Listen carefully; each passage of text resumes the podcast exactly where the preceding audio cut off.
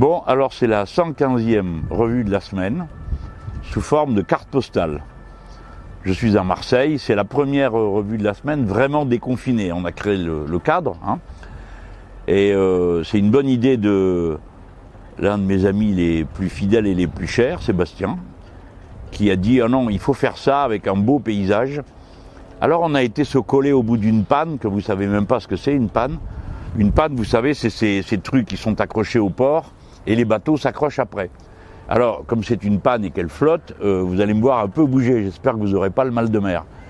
Et puis il y aura peut-être euh, un peu de vent qui va brouiller euh, le son. Mais c'est une image tellement marseillaise que j'avais envie de la partager et la faire connaître.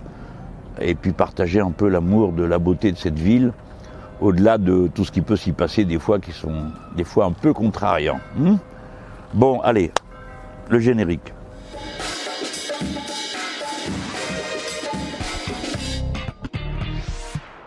Bon, alors maintenant, je, vous parle d'un sujet qui me chiffonne. Euh, c'est cette affaire de, de site Facebook, je crois, ou, ou, je sais plus quoi, ou WhatsApp, où il y avait euh, toute une série de, de, gens qui sont liés à ce qu'on appelle les forces de l'ordre, qui, naturellement, dans le contexte, peuvent plus être appelés forces de l'ordre. Hein et qui échangeaient entre eux des plaisanteries sexistes, racistes, etc., qui font que, porter à la vue de tous le, le, le, spectacle de ce qu'on sait, et qui est un problème. Alors, à mon avis, des gens qui sont racistes ou sexistes, ils n'ont rien à faire dans la police. Je sais que ça choque parce que euh, beaucoup de gens, c'est normal, un policier, normalement ça vous rassure, mais on est arrivé à un point où ça inquiète. Et on ne peut pas passer à côté de ça. On ne peut pas dire non, non, c'est de l'abus. J'ai fait partie, moi, de ceux qui disaient faut pas exagérer. Ben, je sais que ceux qui se trompaient, c'est les gens comme moi à l'époque. Parce que des abus, il y en a partout, tout le temps. Et euh, on peut comprendre les conditions qui rendent bête. Ah, on peut comprendre. Mais c'est pas admissible. Alors évidemment, à chaque fois on dit c'est pas toute la police, bon encore heureux, hein, je le sais. Mais ça en fait trop, je vous l'ai dit depuis le début. Et y compris pour ceux qui, euh, comme moi, sont pas. Moi, je, je dis pas un monde sans police, c'est possible. Je crois que les sociétés ont besoin de gens qui sont là pour euh, garantir la sécurité, la paix. Des fois, en plus, euh, dans, dans, les affaires criminelles, il faut enquêter, il faut. vous le savez tout ça. Donc pour ma part, je vous dirai jamais tout ça est trop. Ni non plus je vous dirai ah, tout ça, euh, comme il faut un métier euh, de euh, d'ordre, alors ils sont tous d'un point de vue politique contraires à la République et aux valeurs progressistes qui sont les miennes. C'est pas vrai non plus. Mais pour autant, il ne peut pas être question, au nom du fait qu'il y en a qui sont des bons serviteurs loyaux de l'État républicain et surtout du peuple républicain, faire comme si les autres n'existaient pas et comme s'ils ne nous posaient pas un problème énorme. Ils nous posent un problème énorme. Je vous le dis depuis maintenant des mois. Si vous avez une police dans laquelle vous avez des gens qui ont pris l'habitude de tirer dans la figure des autres en sachant qu'ils vont les éborgner ou qu'ils vont leur arracher la main, c'est un problème. Même s'il n'y en a que 10, il n'y en a que 20. Là, c'est pas le cas, il y en a 800 sur ce site, euh, ce site raciste. Et puis, ça influence des tas d'autres gens. Donc je vous dis comme je le pense, c'est pas forcément l'avis de tous mes amis. Hein. Je veux pas non plus les impliquer dans des déclarations personnelles qui les embarrasseraient. On a un communiqué qui est paru de la France insoumise, mais vous savez, la France insoumise, aussi chacun euh, parle comme il a envie de parler. C'est pas, hein, c'est ni un couvent, ni euh, hein, euh, ni un monastère, ni ni une armée, et même d'ailleurs dans les couvents, les monastères et les armées, maintenant ça discute. Hein. Bon, moi je pense que quelqu'un qui est capable d'aller sur un site pour se retrouver avec d'autres, pour tenir des propos racistes et sexistes, et où ça ne sert qu'à ça, n'a rien à faire dans la police républicaine. Voilà ma conviction. Rien à faire. Je pense que si à cette heure-là j'avais été ministre de l'Intérieur, je les mets tous à pied. Parce qu'au ministère de l'Intérieur, ils ont mis des gens à pied, avec suspension de salaire, parce qu'ils tenaient le point de vue inverse de celui de, euh, du syndicat Alliance et, des autres organisations d'extrême droite qui sont dans la police. On a donc un très très grave problème. Très très grave. Et vous voyez, euh, on me dit que euh, les, gens les plus attachés aux idées républicaines dans, dans, la police, ils sont là et ils souffrent. Et je le crois.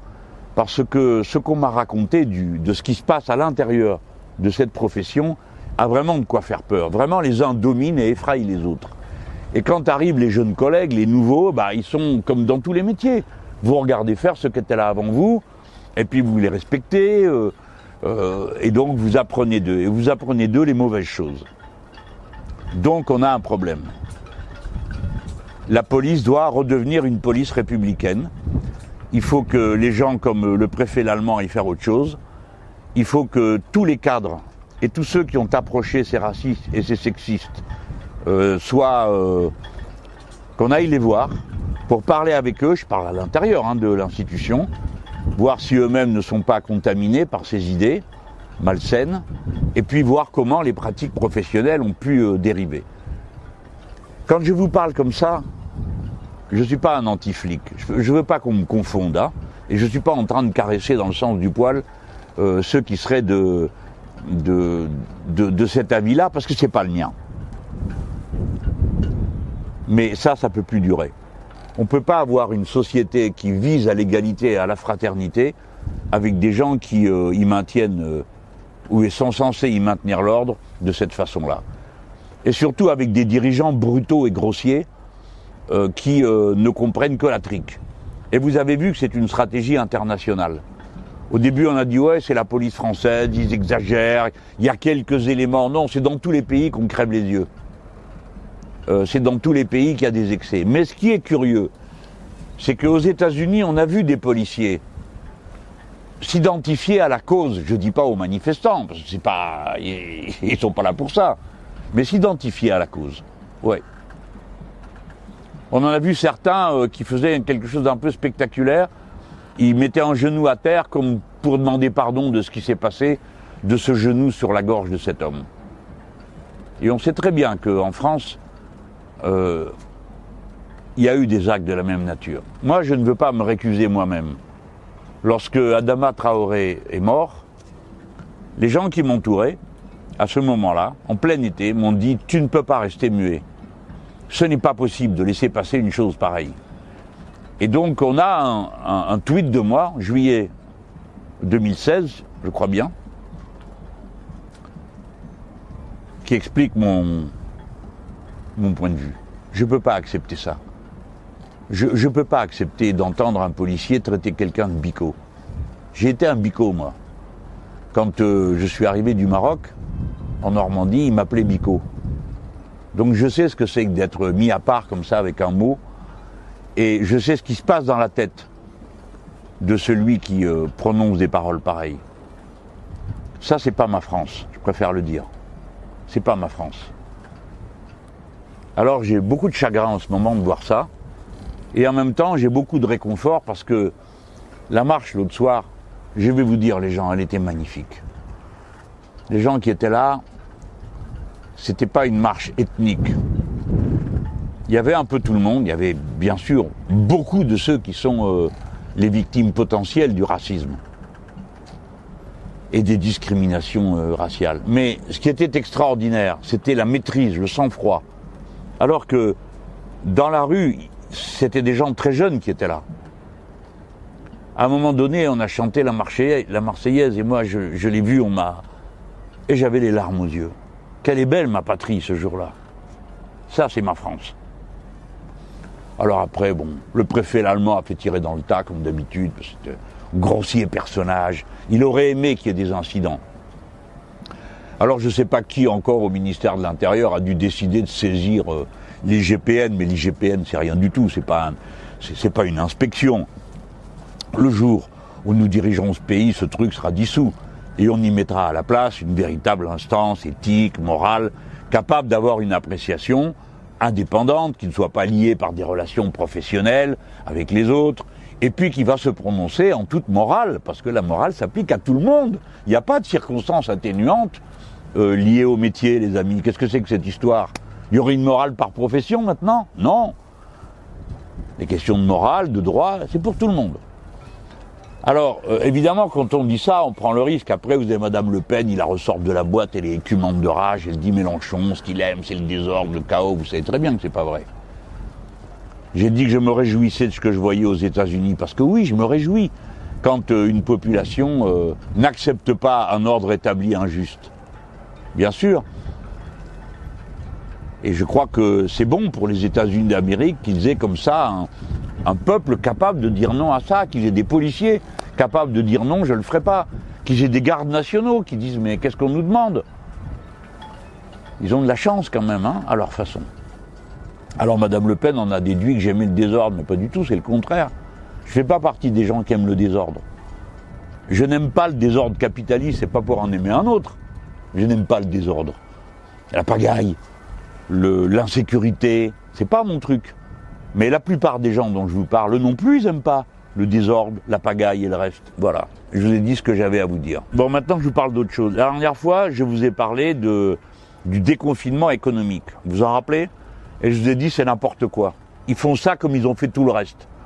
Alors, ils saupoudrent de l'argent, il n'y a aucune vue d'ensemble et il n'y a aucune stratégie qui intègre le fait qu'on a une situation très difficile et qu'on veut en sortir par le haut en faisant des choses qui ensuite transforment les conditions de la production et de l'échange. Tout le monde n'est pas obligé d'être d'accord sur le monde qu'on veut faire après, c'est pas le sujet.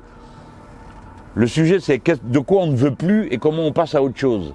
Et il y a des points sur lesquels il y a des causes communes. Tout le monde est d'accord pour dire on ne peut plus continuer à vivre au milieu des particules fines de diesel. Tous ceux qui vivent en ville, et c'est quand même le 80% de la population française, ils savent ce que c'est que de vivre dans la pollution. Tout le monde a des minots à la maison euh, qui sont devenus allergiques, qui ont de l'asthme. Partout il y en a, et c'est lié aux conditions dans lesquelles nous vivons. Moi aussi, je suis devenu allergique euh, à, partir du moment où j'ai habité Paris, où j'ai eu mon, appartement à Paris. Et quand euh, je me suis installé ici à Marseille, j'étais pas dans le bon coin au départ. Et si vous voulez, je vous emmène dans les quartiers nord, parce que non seulement ils respirent la pollution habituelle, mais en plus ils se tapent celle des, des paquebots de croisière, puisque les gaz remontent. Vous vous rappelez qu'on a fait une manif ici avec des fumigènes pour vous montrer de quel côté ça allait. C'est bon, quoi, faut arrêter avec ça. Alors, quand le pouvoir dit avant de redonner des sous à l'industrie automobile, je sais bien qu'il y a plein de gens qui vivent de l'automobile entre les ouvriers et les sous-traitants. Ben oui, c'est des, savoir-faire et tout, parfait. Je discute pas ça, mais je discute qu'on y colle 8 milliards. 8 milliards, 17% seulement des voitures que les Français achètent sont produites en France. Quel est le sens de tout cet argent pour encourager à l'achat de véhicules? Si les gens ont besoin de voitures, ils en achètent. Ils n'en ont pas besoin, ils n'en achètent pas. Alors vous pouvez dire c'est parce qu'ils n'ont pas assez de sous. Bon. Mais vous trouvez normal cette situation où le président de la République vient à la télé pour dire si vous achetez la voiture comme ci, je vous donne 1000 euros, si vous achetez la voiture comme ça, c'est 6000 euros. Enfin, il est marchand de voitures maintenant en plus. Hein, il a d'abord été marchand de glaçons en allant là-bas euh, au Mont Blanc. Il allait rétablir le glacier, puis après il vient, il vous vend des voitures. C'est pas sérieux. Il faut un plan, une vision d'ensemble, y compris pour l'automobile. Vous avez des gens dans l'automobile qui ont pensé le futur de l'automobile. On ne va pas renoncer à avoir des véhicules autonomes. Ceux qui pensent que le transport euh, public est très important, le transport en commun, j'en fais partie, mais on n'est pas fou on sait bien que le transport autonome individuel, il en faut, il existera. Donc il faut trouver d'autres méthodes de transport autonome non polluants et si possible moins dangereux, qui fassent moins de morts sur les routes. Voilà. Est-ce que c'est possible la dernière fois pour ceux qui suivent, hein, qui viennent à chaque fois, je vous ai parlé pour l'automobile, je dis bah tiens là il y avait une direction de travail, hein, ça sert à les, voitures électriques, ça m'a valu quelques ennuis, hein, parce que j'ai dit que euh, il fallait euh, l'équivalent pour un million de véhicules, il fallait une centrale nucléaire de plus. Alors, euh, c'est un point de vue qui a été discuté. Là-dessus a commencé une discussion entre techniciens. J'avoue que je suis un peu dépassé entre la quantité à produire, la puissance et reste. Je veux dire, moi personnellement, c'est pas mon sujet. Hein. J'en sais rien. Si je me suis trompé, bah, je me suis trompé. Et, je retire ce que j'ai dit. Mais j'ai pas besoin d'avoir la centrale nucléaire pour vous expliquer pourquoi je suis contre qu'on continue avec le diesel. Mais enfin, c'est simplement, je veux attirer l'attention des gens qui réfléchissent. Si vous voulez des voitures électriques, figurez-vous qu'il faut faire de l'électricité. Donc ça vaut la peine qu'on y réfléchisse, non? Si vous voulez des voitures avec des batteries, ben, ça sera avec du lithium. Du lithium, il n'y en a pas en France, il n'y en a pas en Europe, vous devrez aller le chercher quelque part. On sait où. Bon. Donc ça n'enlève rien à la pertinence de l'idée qu'on se projette dans d'autres types de véhicules. Et je vous ai parlé euh, de, des, des, des, des, véhicules qui fonctionnent avec comme ressource l'hydrogène. Bon, alors euh, bon, j'ai eu quelques messages qui m'ont dit eh, c'est quoi ce truc, l'hydrogène Bah renseignez-vous quoi, il y a qu'à taper euh, sur Google, hein, et puis euh, vous trouverez les voitures à hydrogène, etc. Je sais très bien que ça se dit Google, hein. il n'y a que vous qui croyez que je ne le sais pas, mais je préfère dire Google, ça me regarde, non? Ça m'amuse de dire les noms anglais, parce que c'est la mode maintenant de prononcer des trucs en français, de O, ça fait pas ou. C'est si vous mettez U avec un O, ça fait ou, sinon non. Si vous mettez U tout seul en Espagne, ça fait ou. Ça fait jamais U. Si vous mettez B, ça fait V. Et eh bien en France, vous mettez deux O, ça fait O. Voilà. Deux fois O égale O. Donc je reviens à l'hydrogène parce que justement, quand l'hydrogène est consommé, qu'est-ce que ça produit? De l'eau. Hein. ça produit de la vapeur d'eau. C'est pas mal, non? Vous me direz, va bien assez pleuvoir avec le réchauffement climatique, donc, mais quand même. Bon, toute blague mise à part. Dans le même temps, je vous avais donné l'exemple des Chinois. J'avais dit, eux, ils n'ont pas attendu de planter des poteaux partout et de mettre des fils partout pour avoir le téléphone. Ils ont attendu que la modification du téléphone portable soit une technique assez sûre pour que ça vaille la peine pour qu'ils la déploient. Au départ, vous, vous ne le savez pas, mais le 2G, c'est une invention française. Et bon, quand ils ont compris que c'était la bonne méthode, ben voilà, ils ont produit euh, des téléphones portables. Ça se discute, mais c'est ça qu'ils ont fait. Ils ont fait un saut. Donc moi, je suis partisan du saut technologique. Comment on fait ben, Déjà, on commence par parler avec les gens qu'on réfléchit à ça. On ne va pas parler avec les gens qui ont un intérêt à continuer le diesel. C'est absurde. Alors, euh, bon, on en était là. Je lis il n'y a pas longtemps, là, il y a dix jours que, pareil, les Chinois ont de... Bon, je dis les Chinois parce que comme ils ont un pouvoir centralisé, quand quelque chose est décidé, en général, ils le font derrière. Alors, euh, eux aussi, ils ont dit non, ça, ça va pas, cette histoire. C'est déjà assez difficile de produire de l'énergie. On peut pas, euh, pour plusieurs centaines de millions de personnes, ça va, être dévorant. Donc ils ont décidé de, consacrer beaucoup d'argent à la recherche prospective euh, pour mettre en place euh, l'hydrogène. Bon, fabriquer de l'hydrogène n'a rien de mystérieux, ça consomme aussi de l'énergie, mais c'est mieux payé après, si j'ose dire, que le diesel. Euh, donc c'est pas une technique mystérieuse euh, à laquelle on ne connaîtrait rien. Je sais pas, quand, vous parlez de la fusion nucléaire, bon là c'est clair qu'on sait pas le faire. Hein. Bon, ou alors ça dure une microseconde, ça sert à rien. Pour l'instant, pour l'instant. je vais pas me fâcher avec les partisans de la, fusion parce qu'il y a des adversaires et des partisans. Mais c'est pour dire, l'hydrogène, non, c'est pas une technique compliquée. C'est ce qui est compliqué, c'est comment on fait pour que les voitures en transbahutent, pour qu'on le fasse circuler, pour qu'il y ait des réservoirs. Enfin bref, c'est tout ce qui va autour. Plus la fabrication, euh, même la fabrication du moteur, euh, c'est pas la mer à boire non plus. Donc on peut le faire, c'est un saut. Alors j'en étais là, avec les Chinois à vous donner comme exemple. Et voilà que, en ce moment, vous savez, il y a des plans de relance dans tous les pays. On appelle ça relance, comme ça tout le monde fait l'économie de réfléchir euh, à la suite. On relance. Mais on relance de manière plus ou moins euh, fine.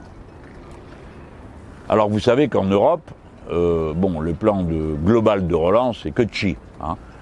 500 petits milliards d'euros pour la richesse produite par l'Europe chaque année, c'est 12 000 milliards. Hein. Donc c'est le trait du crayon.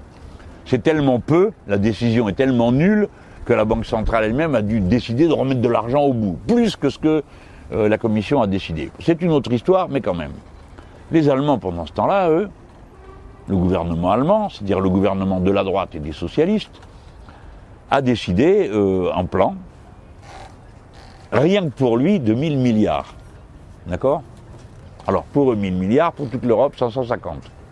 D'accord? Et dans ce plan, ils viennent de décider de mettre 9 milliards sur euh, le véhicule hydrogène.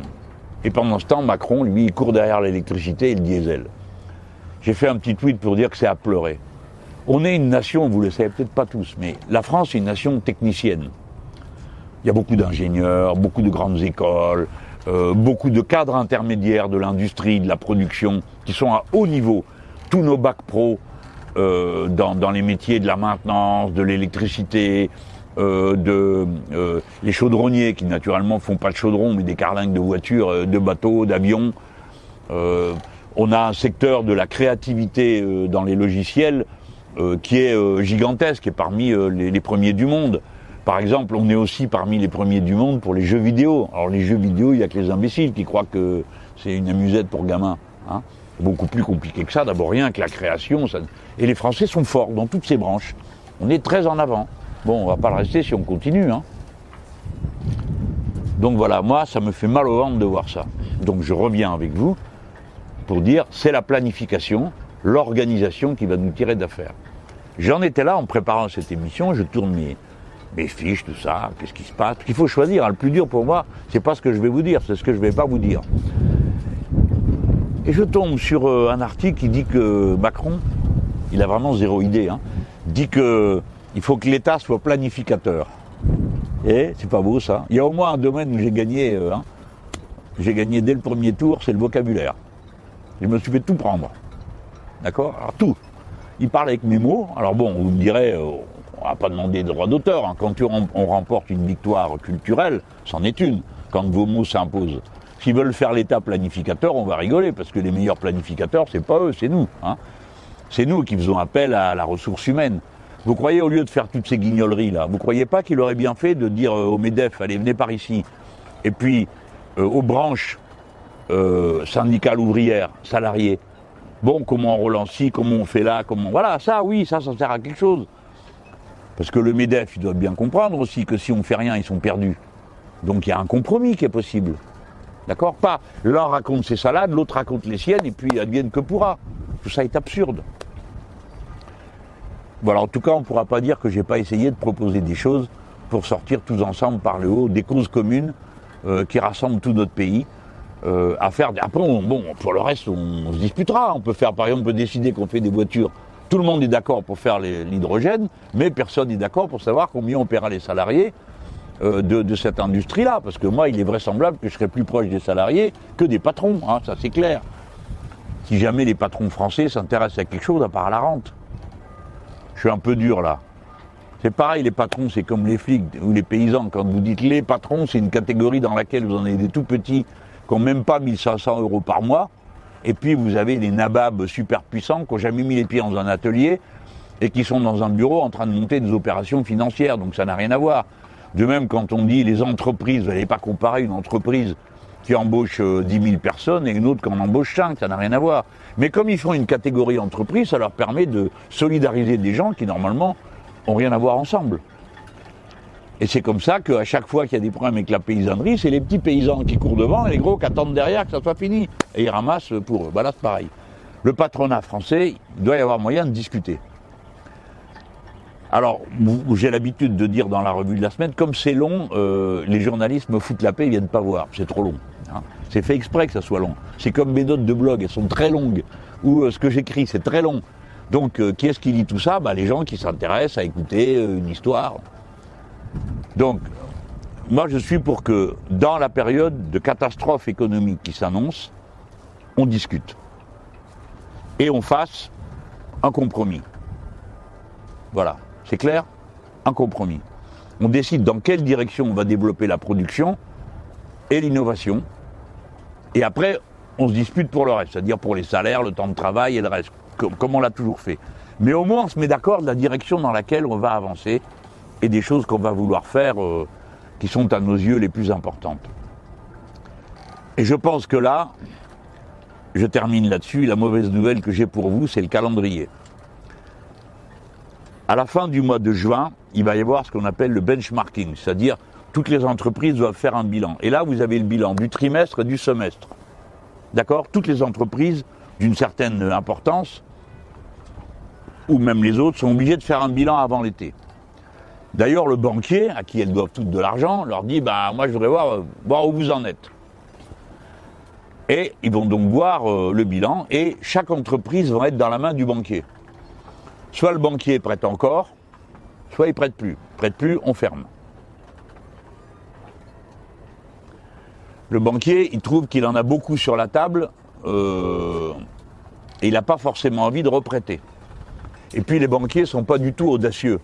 C'est pas des gens, ils racontent qu'ils prennent des risques, mais c'est pas vrai. Leur principale ressource euh, en France, les banquiers, euh, c'est les frais bancaires.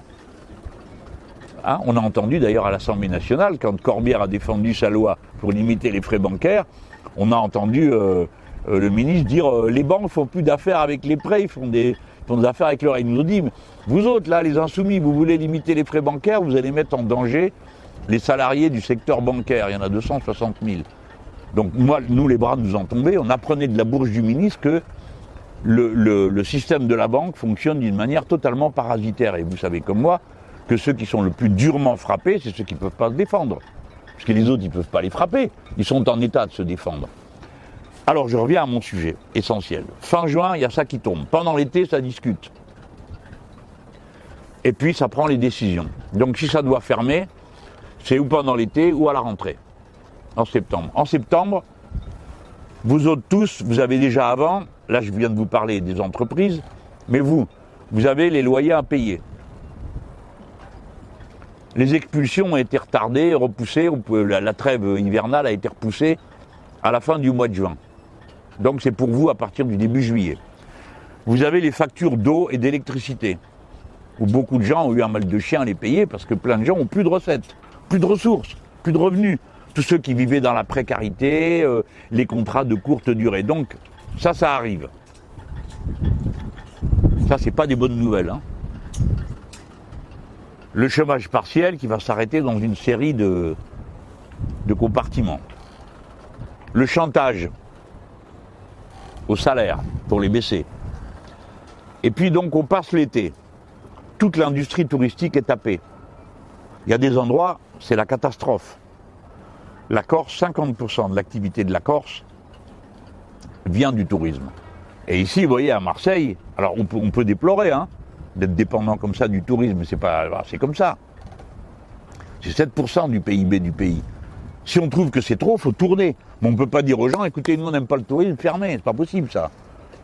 Il faut ouvrir d'autres perspectives, il faut inventer un autre tourisme, il faut mettre d'autres choses en place. Il faut aider les gens à passer d'une chose à l'autre. Ils sont pas contre. Ils sont pas contre. Ils sont prêts à le faire. Là-dessus, on arrive au mois de septembre. Septembre, il y a une donnée économique que tout le monde connaît. 700 000 jeunes arrivent sur le marché du travail, tous les ans. En Allemagne, c'est 250 000. Nous, c'est 700 000. On est une nation jeune, heureusement. Et du travail, Walou, il n'y en a pas. On est déjà officiel à 4 600 000 chômeurs. Donc on va avoir une rentrée comme ça. Une fois que vous serez au mois de septembre, toutes les entreprises savent qu'au mois de décembre, il va falloir qu'elles remboursent les prêts qui leur ont été faits avec la garantie de l'État pendant la période précédente. Vous savez, le plan de sauvegarde. C'était dans le premier plan financier.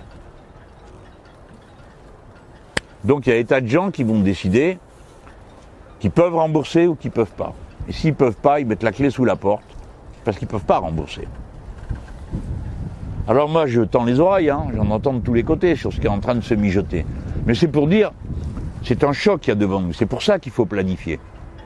Pareil que le confinement ou le déconfinement. Quand on planifie pas, c'est n'importe quoi c'est les aléas de la vie qui s'imposent. Je voulais vous dire tout ça parce que vous compreniez pourquoi nous, les insoumis, on a tellement, tellement, tellement revenu à la charge avec la planification économique et son moyen qu'est le compromis. Évidemment, si personne ne veut de compromis, l'affaire va rouler à l'abîme. Si euh, la principale préoccupation du grand patronat de ce pays, c'est de se dire, comme tout le monde a peur et qu'il y a beaucoup de chômage, on va pouvoir grignoter sur les congés, sur les retraites, sur les salaires. Si c'est ça leur état d'esprit, nous irons tout droit au chaos. Et le chaos sanitaire est passé au chaos social et ça deviendra un chaos politique. C'est une règle absolument constante des sociétés humaines. C'est comme ça que ça se passe, parce que les gens oublient que la politique, c'est juste la manière d'organiser les relations à l'intérieur de la société et de faire des choix on a tendance à confondre la politique avec euh, les politiciens. Mais non. C'est d'abord la façon de régler. Si on ne peut pas régler par le débat, si on ne peut pas régler par la démocratie, on ne règle pas. Nous, on a quelqu'un qui est un monarque présidentiel. Et plus le temps passe, plus il est devenu, comment vous dire, euh, étrange. Hein il veut chevaucher le tigre, le gars. Bon, bah, c'est pas tout à fait ce qu'on attend euh, d'un président de la République qui chevauche des tigres. Hein on demande de bon, de prendre les précautions qu'il faut pour que le peuple français se tire d'affaire et qu'il s'en sorte par le haut. Il faut être malin. C'est le moment ou jamais. Regardez, je viens vous donner l'exemple des Allemands, ils sont malins. pouf, ils mettent leurs sous dans le véhicule euh, à hydrogène. Bah, nous aussi, on pourrait mettre nos sous dans des choses qui nous font avancer, plutôt que de tourner en rond avec les mêmes choses. euh, bon. Voilà, je voulais vous dire ça pour que vous ayez le calendrier dans la tête, parce que si je vous raconte tout d'un coup, euh, ça va faire trop. Donc je vous raconte ça pour que vous représentiez le calendrier. J'espère me tromper. Hein. Je dois être le seul homme politique qui espère tout le temps se tromper. Mais regardez, des fois ça tourne bien. hein. On m'avait dit, euh, faites attention, monsieur Mélenchon, il y aura un deuxième pic. Moi je vous ai dit, j'espère me tromper. Bah, finalement, il semble que ce soit le, professeur Raoul qui avait raison quand il disait, bon, c'est saisonnier.